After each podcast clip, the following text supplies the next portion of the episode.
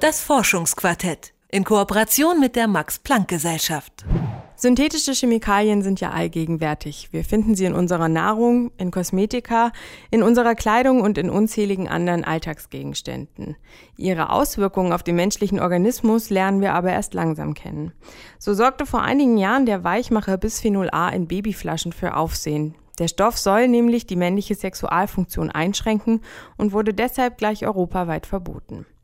Eine neue Studie der Max-Planck-Einrichtung CISA weist auch auf mögliche Gefahren von chemischen Stoffen hin. Demnach können Alltagschemikalien die menschliche Fruchtbarkeit stören. Detektor FM-Redakteur Max Heke stellt die Studie vor. Neulich bei mir im Badezimmer. So, heute mache ich mal was für meine Fruchtbarkeit. Zahncreme. Mm, mm, mm. Inhaltsstoffe: Aquaglycerin, Triclosan. Aha. Weg damit. Besser ist es. Mm. Sonnenschutzcreme mit UV-Blockern. Ah, hier. 4 MBC. Weg damit. Ja, jetzt fühle ich mich eigentlich schon ein bisschen besser. Hm.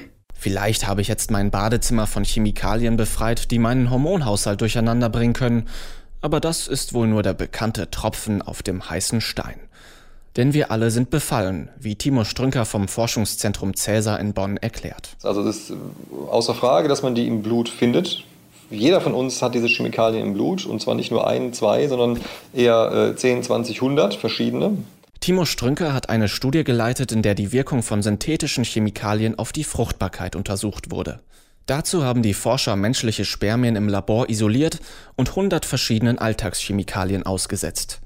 Der Vorgang der Befruchtung ist äußerst komplex.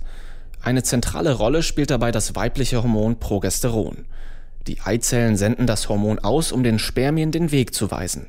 Einerseits locken sie die Spermien an, sagt Wissenschaftler Strünker. Und zum anderen weiß man, dass das Progesteron sehr deutliche Änderungen im Schwimmverhalten dieser Spermien erzeugt, bei hohen Konzentrationen, wie man sie direkt in unmittelbarer Umgebung dann der Eizelle findet, führt das Progesteron dazu, dass die Spermien auf einmal viel kräftiger und viel äh, wie so einen Peitschenschlag mit ihrem Propeller, mit ihrem äh, Schwanz durchführen. Und das hilft den Spermien wiederum, schützende Schichten äh, zu durchdringen, die um die Eizelle herum gelagert sind. Das, glaubt man, ist so die Funktion dieser Hormone, die in den Eileiter abgegeben werden. Ältere Studien ergaben, dass synthetische Chemikalien den Hormonhaushalt beeinflussen. Sie haben eine ähnliche Wirkung wie körpereigene Hormone und stören deshalb unser Hormonsystem.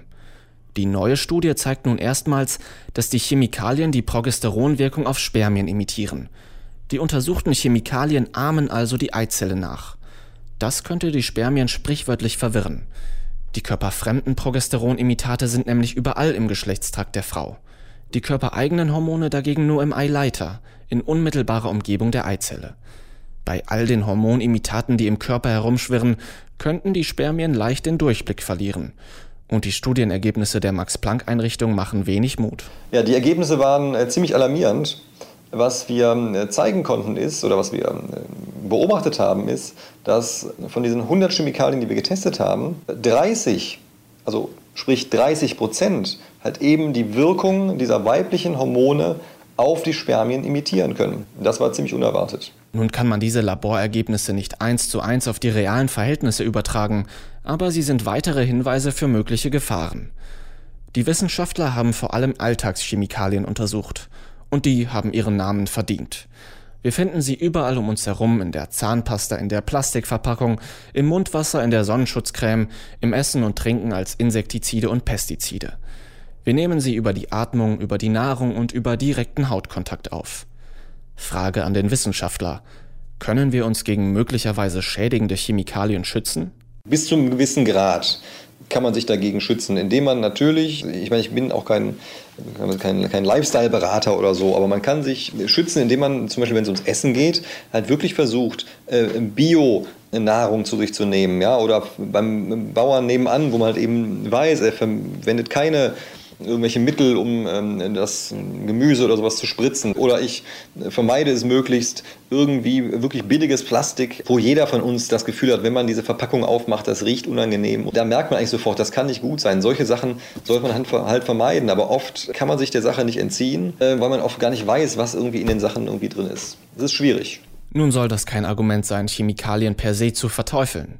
Auf viele Chemikalien sind wir eben auch täglich angewiesen. Und was die hormonell wirksamen Stoffe angeht, die Europäische Kommission arbeitet derzeit an einem neuen Vorschlag zur Einschätzung und Regulierung dieser Chemikalien. Schwerpunkt sind Grenzwerte für Stoffe in der Landwirtschaft. Der Vorschlag soll 2015 vorgestellt werden und dann auf europäischer Ebene neue Richtlinien für Alltagschemikalien beinhalten. Die Studie des Max-Planck-Forschungszentrums könnte dabei als Lockmittel dienen und das Schwimmverhalten der Entscheidungsträger beeinflussen, sowie die Hormone in der Eizelle, die Spermien leiten. Das Forschungsquartett in Kooperation mit der Max-Planck-Gesellschaft.